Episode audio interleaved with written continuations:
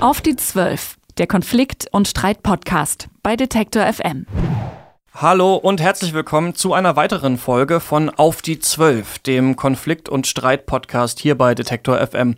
Ich bin Christian Eichler und mache diesen Podcast zusammen mit dem Konfliktberater und Mediator Sascha Weigel. Hallo Sascha. Hallo Christian. Wie geht's dir? Wie ist es dir ergangen seit der letzten Ausgabe? Um, ich habe mich gefreut auf die zweite, jetzt noch mehr als auf die erste und jetzt habe ich auch den Eindruck, es geht richtig los. Und für diese Folge ist auch noch der Wirtschaftsmediator Dominik Walig mit dabei. Hallo Dominik. Hallo Christian. Wie ist bei dir? Hast du die erste Folge äh, gut verdaut? Ja, wunderbar und bin auch sehr gespannt, wie es weitergeht. Freue mich auf die heutige Sendung.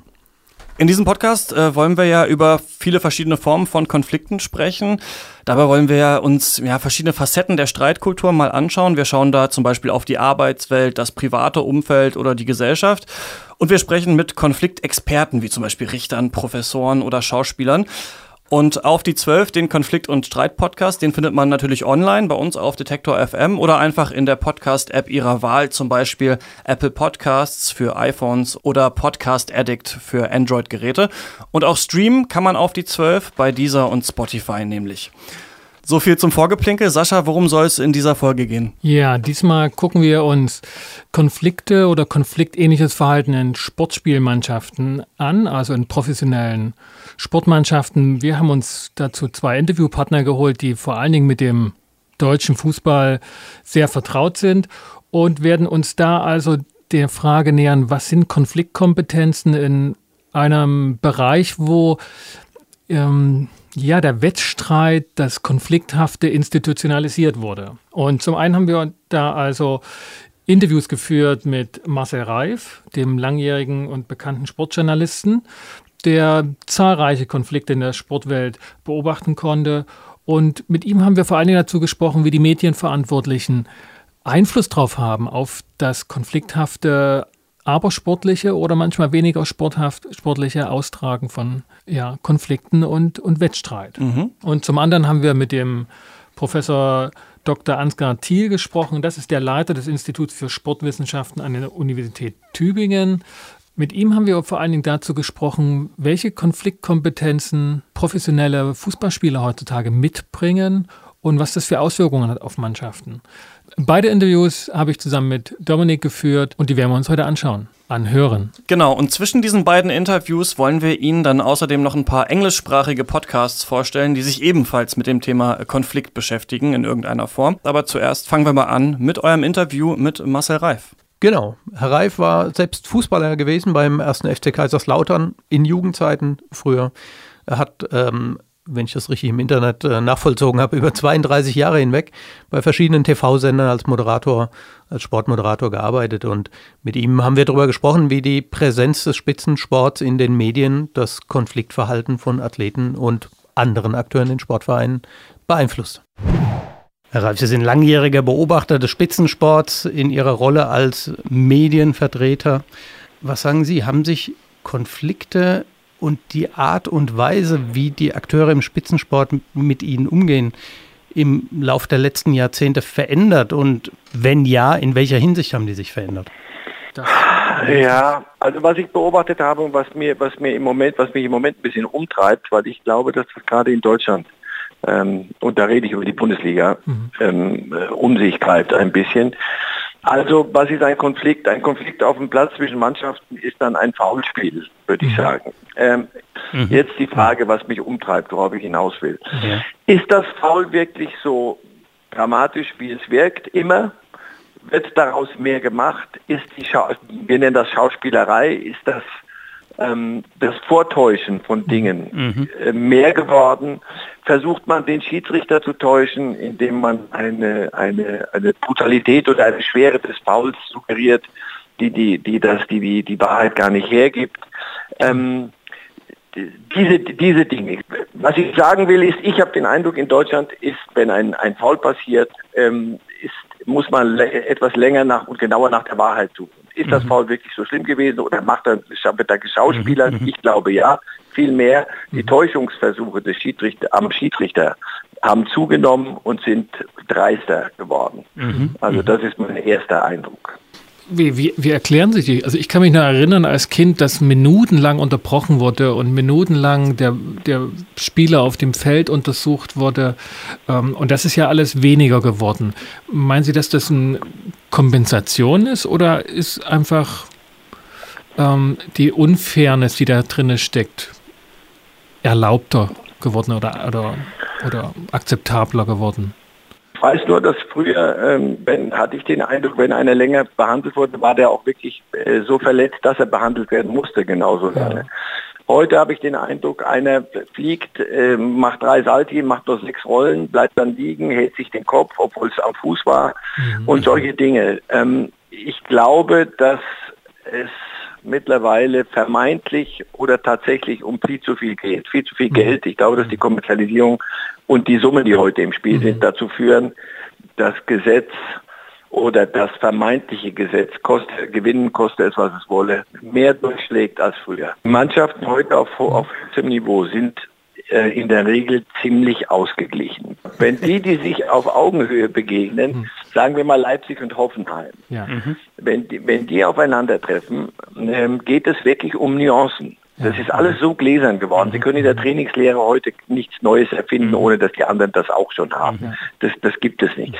Und ein Spieler, den ich mit einer Schauspielerei wenn, ich, wenn es mir gelingt, den Schiedsrichter zu überzeugen durch Schauspielerei, dass der auch vom Platz gehört und wir haben einen Mann mehr, das ist nicht nur eine Nuance, das ist ein entscheidender Vorteil. Mhm. Also ich denke, dieses sich Vorteile erschleichen wollen müssen oder glauben zu müssen, ähm, ist hat sich verändert, ist, ist mhm. mehr und schlimmer geworden.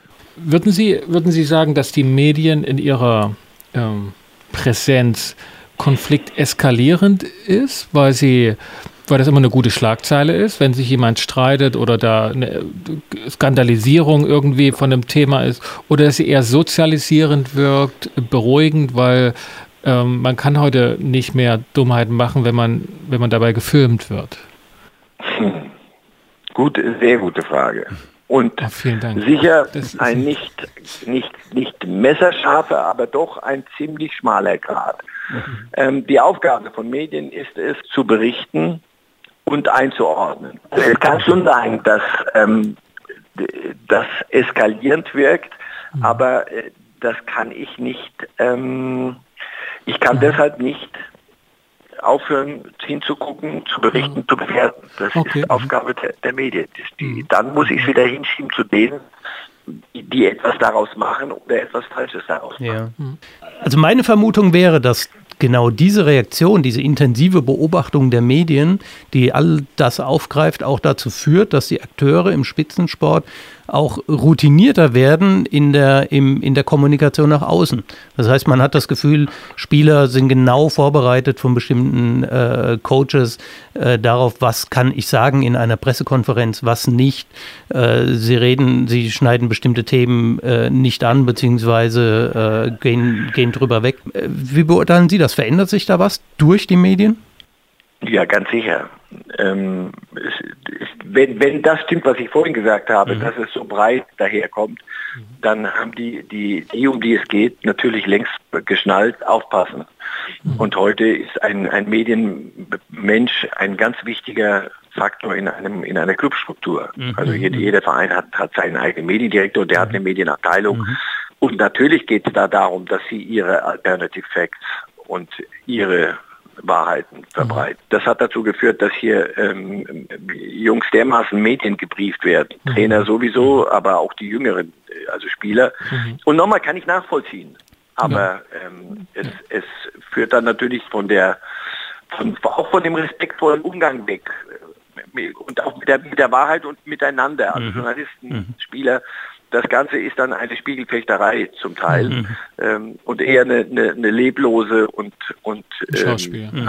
ja. ja, also, also es ist nicht nicht wirklich blutleer, ähm, mhm. Äh, nicht nicht wirklich erhebend. Wenn ich aber ernsthafte Journalisten nehme äh, als als ähm, Akteure im im Profifußballsport und ich bin Spieler in der Mannschaft oder Trainer in der Mannschaft und ich bin in einem Konflikt mit meinen Arbeitskollegen fällt es mir heute leichter, Medien zu benutzen, ähm, zu nutzen, sage ich mal, wertungsfrei zu nutzen, um den Konflikt zu bearbeiten?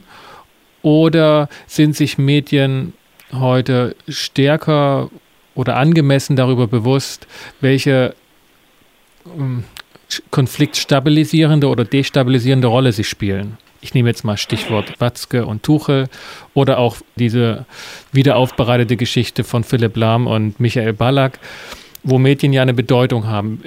Naja, also Herr, Herr Ballack hat sich geäußert und Herr Tuchel und Herr Watzke haben sich ja auch geäußert, mhm. zunächst mal. Mhm. Wenn die diese Dinge intern behandelt hätten, mhm. oder Michael Ballack gesagt hätte, komm, es reicht, es ist Jahre her, vergessen ja. wir es. Ja dann ähm, läuft das ja ins Leere. Um Ihre, Ihre Frage zu beantworten, mhm. ähm, hat sich das verändert.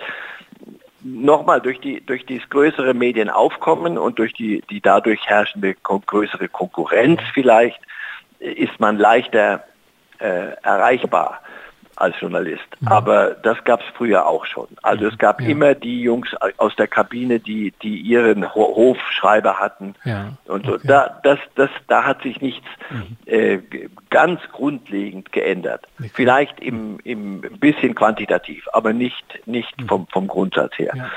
Also das gab es auch schon früher, das entnehme ich jetzt drauf, weil das ja eine, eine ganz übliche Strategie im Konfliktbearbeitungs- oder Konfliktmanagement ist, Truppen zu sammeln, Stimmung zu machen. Natürlich. Verbündete aufzubauen. Das war früher auch schon so. Also, ja, Frage, nicht in dem Ausmaß vielleicht, aber das hat es genauso. Es gibt noch einen Aspekt, den würde ich ganz gerne noch mal kurz ansprechen. Ähm, als, als Wirtschaftsmediatoren, die Herr Weigel und ich sind, äh, unterstellen wir einfach, dass Konflikte die Leistungsfähigkeit von Teams, von Organisationen schwächen können. Äh, und es in den meisten Fällen sogar tun, dass, dass man deswegen professionell mit ihnen umgeht. Äh, jetzt geht es im Sport äh, mehr als anderswo sonst um Spitzenleistung. Ähm, sind Sportmannschaften eigentlich gut Ihrer Einschätzung nach, darin Konflikte zu bewältigen, so dass die Leistung im Team äh, dadurch nicht beeinträchtigt wird? Was in Dortmund ja. passiert, Tuchel und Watzke, ja. das ist schon äh, an der, an der ganz, ganz unten in der Skala. Mhm. Also dass das nicht ohne Auswirkung bleiben kann auf die Mannschaft. Also ich, ich bitte, das, das, mhm. das wird ja bestätigt. Ja, es ja. geht ja nicht an den Spielern vorbei. Und, und wenn es ihnen denn ein Alibi geben würde, Mhm. Und wenn es nur das ist, also dass sie mhm. gar nicht, dass sie dass das gar nicht ursächlich ist, aber ja. dass sie sagen, na unter diesen Umständen können wir natürlich nicht so Top-Leistung bringen. Was ich jetzt rausgehört habe, ist, dass mhm. es durchaus auch das Phänomen gibt, auch in äh, Spitzenmannschaften, wo es um viele Millionen Euro geht, dass äh, das eigene Konfliktinteresse oder das eigene Interesse, das im Konflikt mhm. ausgetragen wird, noch vor dem äh, Daseinsgrund der Sportmannschaft rangiert, nämlich, äh, dass sie in der Lage ist, mhm. Leistung zu bringen. Mhm. Und gegebenenfalls wird ein Konflikt ausgetragen auf Kosten der Leistungsfähigkeit der Mannschaft. Auch da wieder, wie im richtigen Leben. Ja, ja. das sehe ich mhm. genauso. Es gibt welche, die machen es nicht, weil sie mhm. wissen, dass das schadet. Es gibt welche, die machen es, obwohl sie wissen, dass es schadet. Mhm. Und es gibt welche, die sagen, egal ob es schadet, das ist mir jetzt wichtiger, denn da geht es mhm. um eine andere Geschichte. Also es gibt welche, die machen es, ohne es zu merken. Es gibt welche, die machen es bewusst und es gibt welche, mhm. ja, wo, wo, du den Kopf schüttelst, wo du denkst, das, das, das kann ja nicht wahr sein. Ähm, ja, aber wie im richtigen Leben.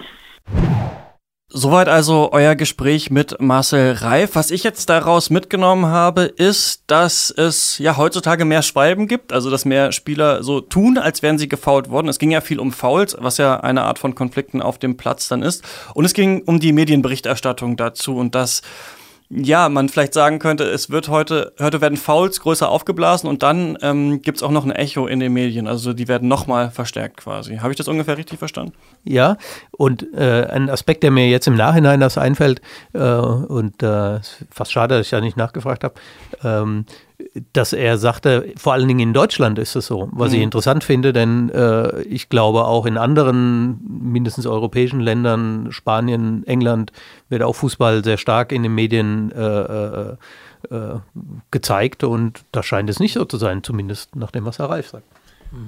Ja, ja, und, und, und ich denke auch, dass wir heute eine größere Aufmerksamkeit darauf legen. Also du sagtest ja auch, ne, es wird aufgebauscht. Mhm. Ähm, wir haben viel mehr Berichterstattung darüber. Wir haben mehrere Sender, mehrere Zeitungen, die darüber berichten und es bleibt länger haften. Also auch da wüsste ich wirklich nicht, worauf ich wetten sollte, ob es wirklich mehr Schwalben gibt oder ob die, die gefunden werden, auch einfach so, oder die gesehen werden, stärker in der medialen mhm. Aufmerksamkeit bleiben und dadurch so ein, ein Überange oder, oder eine, eine Meinungsverzerrung stattfindet, ähm, dass es mehr geworden ist. Ich bin mir nicht sicher. Also ich glaube, man hat einfach in den 50er Jahren Fernsehaufzeichnungen überhaupt nicht gesehen, mhm.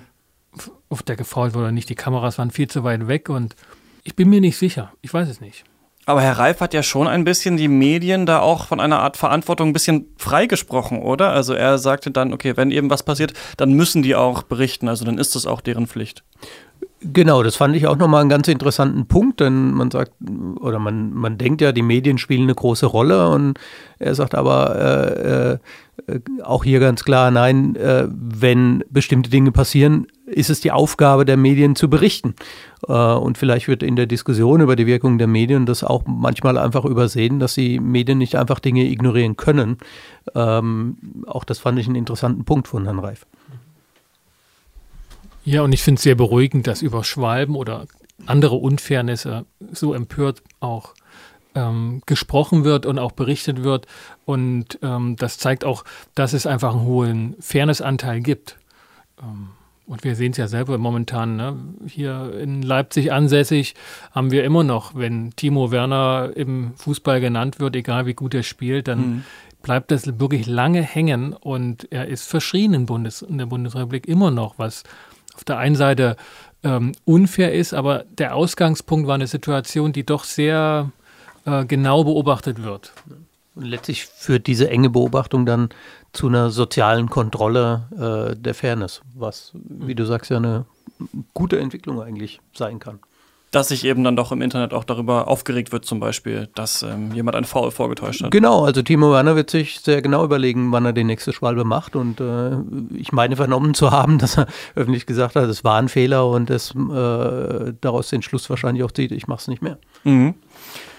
In diesem äh, Interview ging es ja, du hast es gerade kurz angesprochen, äh, Dominik, so ein bisschen um die Frage, ob das in Deutschland auch ein größeres Problem ist als woanders und um das Verhältnis von Deutschland und der Welt soll es auch im, ähm, in, im nächsten Teil dieses Podcasts gehen, denn wir wollen uns mal ein paar andere Podcasts zum Thema äh, Konflikt und Streit anschauen, denn dieser hier auf die 12 ist ja auf jeden Fall, ähm, soweit wir das wissen, einer der ersten deutschen Podcasts zum Thema und ähm, dann soll es gleich mal um ein paar internationale Podcasts zum Thema gehen. Wir wollen auch mal ein bisschen schauen, was wir vielleicht von denen auch lernen oder mitnehmen können. Ja, wenn man einen Podcast macht, dann ist es natürlich nicht schlecht, wenn man sich vorher mal ein bisschen umhört, was es schon für Podcasts zum Thema gibt. Und äh, da in den USA die Podcast-Szene natürlich viel größer ist als in Deutschland, haben wir mal äh, über den großen Teich geschaut. Und ihr habt uns drei Konflikt-Podcasts mitgebracht und wir wollen mal reinhören, kurz erklären, ähm, worum es da geht bei denen in der Sendung und am Ende vielleicht ein bisschen erörtern, wie sich auf die zwölf von diesen Angeboten unterscheiden soll. Und der erste heißt I Hate My Boss. Genau, I hate my boss, äh, schon mal eine programmatische Ansage. Ja. Ähm, und äh, obwohl es sich so martialisch anhört, ein sehr humorvoller Podcast. Äh, man hört da schon, ich spiele mal das Intro an, an der, an der Musik, dass sie sich da äh, nicht ganz ähm, äh, ernst nehmen. From Wondery, this is I Hate My Boss, workplace drama, comedic relief. I'm Liz Dolan. And I'm Larry Seal. And we're here to commiserate with you and more importantly, we're here to help you work through your workplace issues. Und was Sie hier sagen, Sie stellen sich vor, Sie haben ein bisschen äh, lustige Musik untermalt und ähm, es sind Liz Dolan und Larry Seal, die sich äh, quasi den ganzen Podcast über unterhalten, über Erfahrungen. Liz Dolan äh, war Marketingverantwortlich unter anderem für Nike und National Geographic. Ist, äh, Larry Seal ein Executive Coach, also die sich auf Unternehmensebene äh, gut auskennen, auch auf höherer Ebene, aber auch den Blick nach unten durchaus äh, haben können. Ähm, und äh, wir, wie er in der Ansage sagt, wir sind hier, um quasi uns miteinander im Selbstmitleid zu suhlen. Also auch das nicht so ganz ernst gemeint.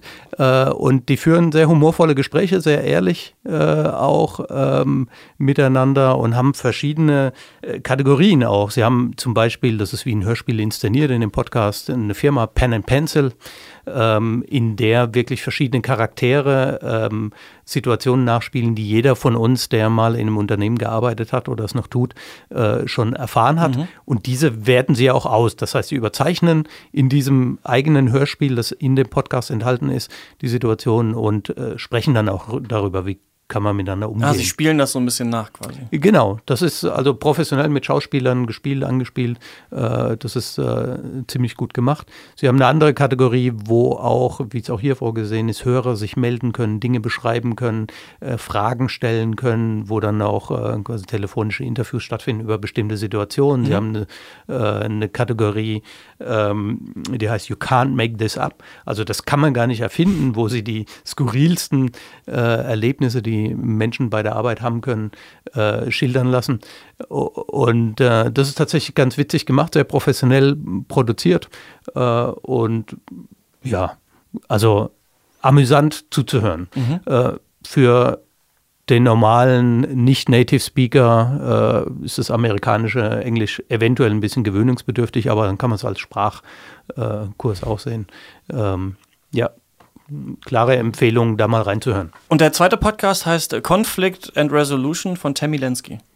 Ja, das ist ähm, eine Amerikanerin, die als Bloggerin und Beraterin, Coaching begonnen hat und dann auch das Medium Podcast für sich gefunden hat. Gibt dort zu allen Facetten der persönlichen Konfliktbearbeitung äh, Tipps und Tricks und ist ganz angenehm anzuhören, ist ähm, doch eher so mehr private Konflikte im Gegensatz zum dritten Podcast, den wir uns noch angehört haben in der Vorbereitung von Dan Green, der eher so den Business-Bereich so wie I Hate My Boss bearbeitet und auch dort mit Tipps und Tricks ähm, Verhandlungsgespräche, schwierige Gespräche, Konfliktsituationen ähm, vorstellt und dann den Zuhörern hilft, das zu bearbeiten. Mhm. Der heißt Conman, der Podcast. Das ist der dritte, genau, Conman ähm, von Conflict Management ähm, und ist von dem Verhandlungsexperten äh, Dan Green, ein junger Mann, ähm, in Amerika produziert. Mhm. Die Podcasts gibt es dann auch äh, verlinkt auf Detektor FM ähm, im Beitrag zu Auf die 12. Aber ähm, wenn ihr euch jetzt so ein bisschen reingehört habt, oder auch du, ähm, Sascha, was leitest du jetzt daraus ab? Wie soll sich dieser Podcast hier vielleicht entscheiden von den anderen, außer dass er natürlich äh, in deutscher Sprache ist und nicht auf Englisch? Ja, der, der Bereich, der dort angespielt wurde, der soll hier nicht zu kurz kommen. Also dieser Bereich von ähm, wie gehe ich mit Konfliktsituationen um? Wie kann ich das Problem, das ich dabei ähm, erlebe, auflösen? Das haben wir mit unserer Rubrik Frage der Woche, Frage des Monats. Mhm. Ähm, werden das angehen. Aber es, sind auch nochmal die anderen Facetten, die, die gesellschaftliche Konfliktbearbeitung oder Konflikte in Organisationen, die hier zur Sprache kommen sollen und die wir auch beleuchten wollen, weil wir, mhm. also das ist schon so auch mein Interesse hier, dass wir in die Breite gehen. Ähm, das ist so das Medium Podcast, was es am, am besten erlaubt, mit unterschiedlichsten Leuten Interviews zu führen, zu fragen, wie sie Konfliktsituationen erleben, was sie tun und dort so eine Ahnung von Konfliktkultur ja, deutlich zu machen. Mhm. Ähm, ja, und natürlich ähm, auch die Ausbildung von Konfliktkompetenzen bei dir, Christian. Ne? genau, ich ja versuche natürlich so ein bisschen was äh, zu lernen, wie man Konflikte äh, besser angehen kann.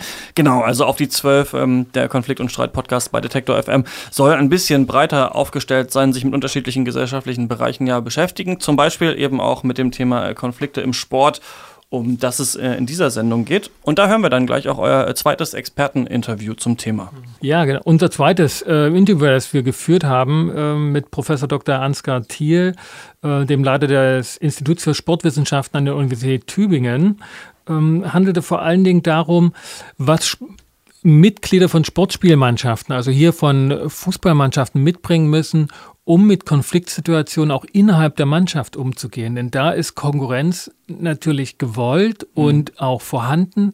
Und dazu bedarf es schon ein hohes Maß an Konfliktkompetenz, um dort sportlich damit umzugehen. Und er beschreibt das ziemlich deutlich und bringt es auf den Punkt und sagt, äh, elf Freunde müssen wir nicht sein, um guten, gute Fußballmannschaft zu sein. Dazu bedarf es was anderes. Und das bringt es schön auf den Punkt, was es bedeutet, konfliktkompetent zu sein. Also mit Konflikten umgehen, das hat nichts mit ähm, freundschaftlich oder dergleichen zu tun. Denn auch unter Freunden gibt es Konflikte und dazu braucht es einen kompetenten Umgang. Unser Thema sind Konflikte im Sport äh, und Sie haben dazu lange Jahre geforscht.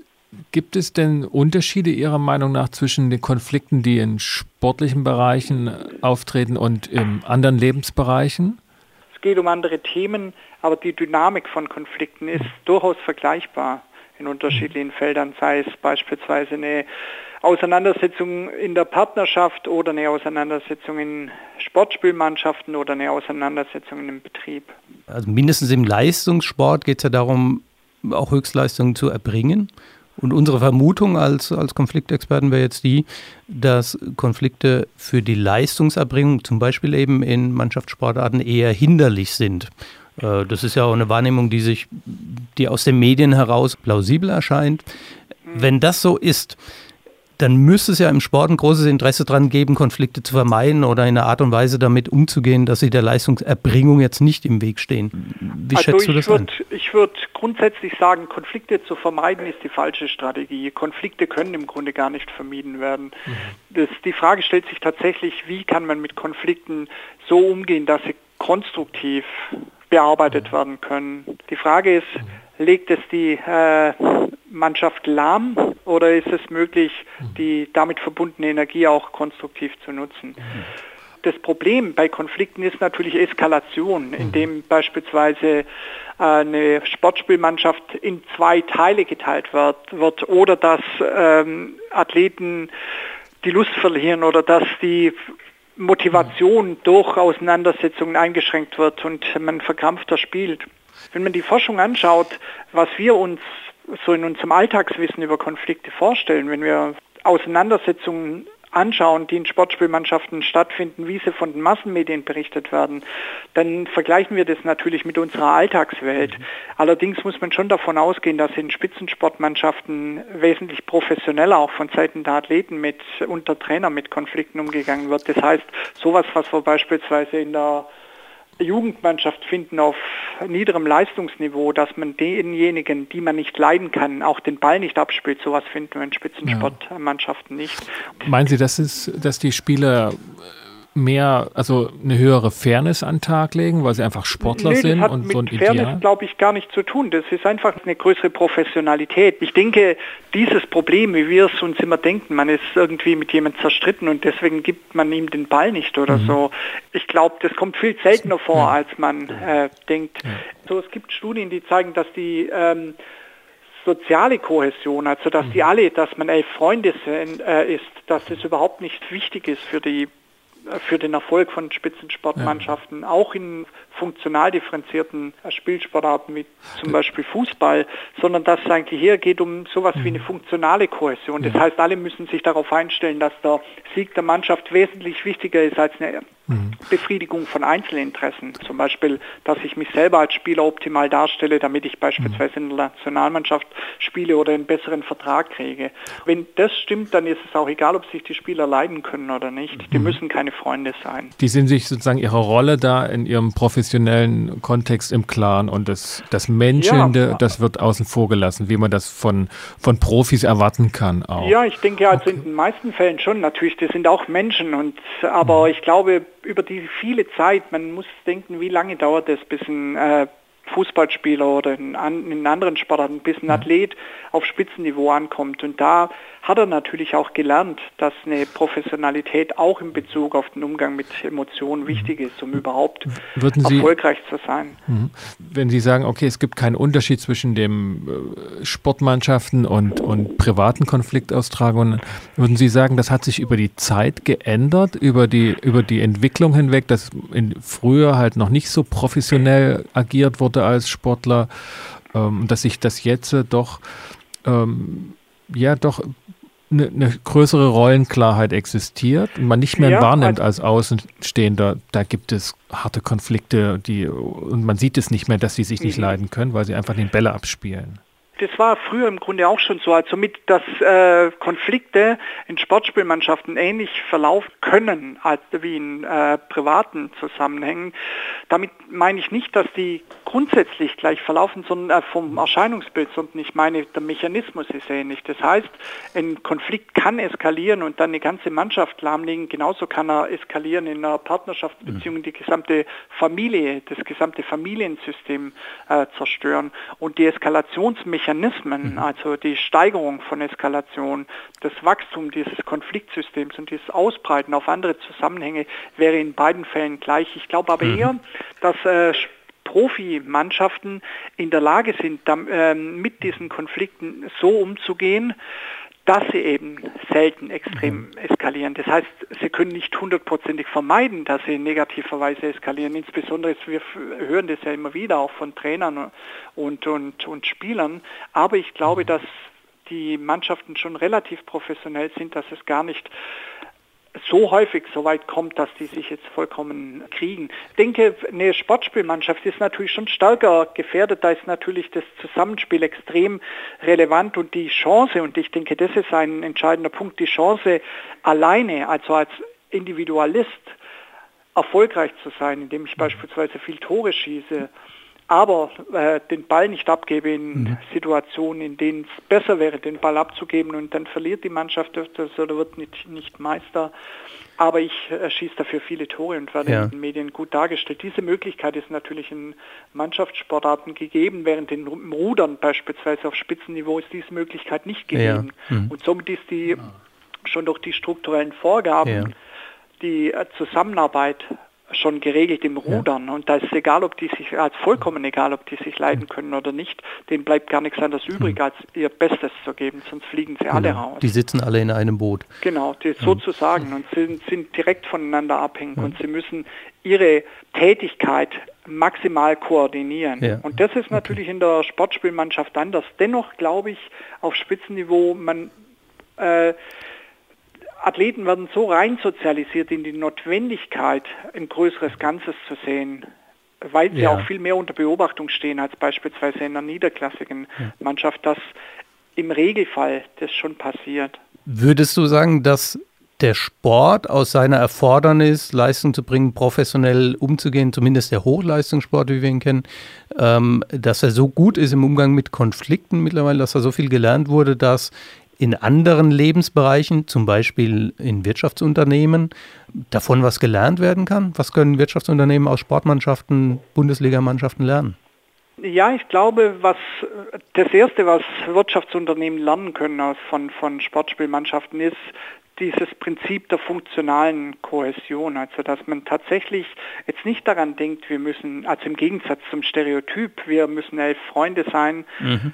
sondern dass tatsächlich darum geht, sich auf ein größeres Ganzes einzuschwören mhm. mhm. und dabei auch darauf zu vertrauen, dass ich meine individuellen Interessen oder die Befriedigung meiner individuellen Interessen für eine Zeit zurückstellen kann mhm. und irgendwann aufgrund äh, dieser Orientierung an einem gemeinsamen Ganzen dann auch wieder für mein Zurückstellen irgendwann entlohnt werde, weil ein anderer das genauso macht. Und ich glaube, das ist in, in Höchstleistungs- Systemen schon relativ, also im Sport relativ weit entwickelt. Das waren interessante Einsichten zum Vergleich von Konflikten im Sport und Wirtschaftsunternehmen.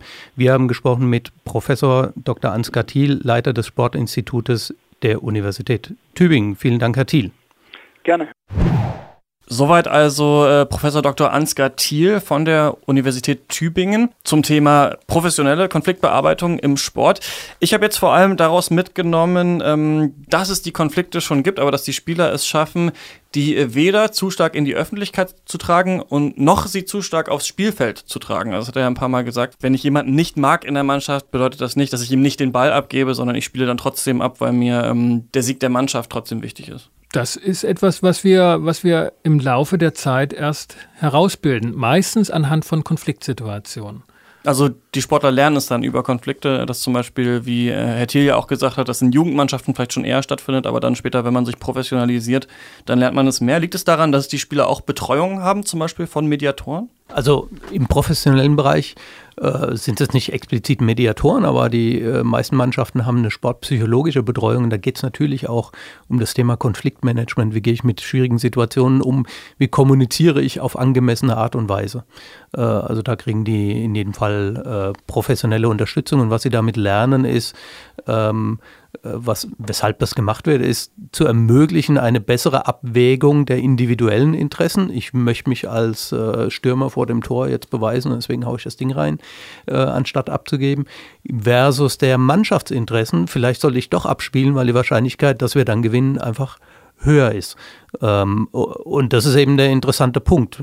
Was ich auch interessant fand, ist, dass natürlich im Sport auch zu sehen ist, ähm, die Art und Weise, wie ich mit solchen Situationen umgehe, hängt auch von strukturellen Bedingungen ab. Da war dieses Beispiel mit den acht Leuten im Boot. In, in ein Achter, äh, in, einem, in einem Ruderachter kann ich meine individuellen äh, Interessen äh, nicht wirklich umsetzen, ohne mhm. die Mannschaft zu schädigen. Ähm, und da habe ich andere Voraussetzungen als jetzt zum Beispiel in der Fußballmannschaft. Und all das ist sehr gut übertragbar in, äh, in die Umgebung von Wirtschaftsunternehmen und das macht das, glaube ich, äh, sehr interessant für hoffentlich auch unsere Hörer. Das war es dann auch schon wieder mit dieser Folge von Auf die Zwölf, dem Konflikt- und Streit-Podcast hier bei Detektor FM. Den Podcast, den gibt es auf Deezer und Spotify zum Streamen und natürlich auch in der Podcast-App Ihrer Wahl einfach mal nach Auf die Zwölf suchen. Mein Name ist Christian Eichler und ich mache den Podcast zusammen mit dem Konfliktberater und Mediator Sascha Weigel. Und für diese Folge war auch der Wirtschaftsmediator Dominik Wahrlich mit dabei. Vielen Dank euch beiden. Danke auch. Tschüssi. Vielen Dank, Christian. Bis zum nächsten Mal. Genau, und damit verabschieden wir uns auch. Bis zum nächsten Mal. Auf die Zwölf, der Konflikt- und Streit-Podcast bei Detektor FM. Hat Ihnen dieser Beitrag gefallen? Dann bewerten Sie uns doch gern bei iTunes. Wir freuen uns über viele Sterne in den Bewertungen und Kommentare zu den einzelnen Podcasts.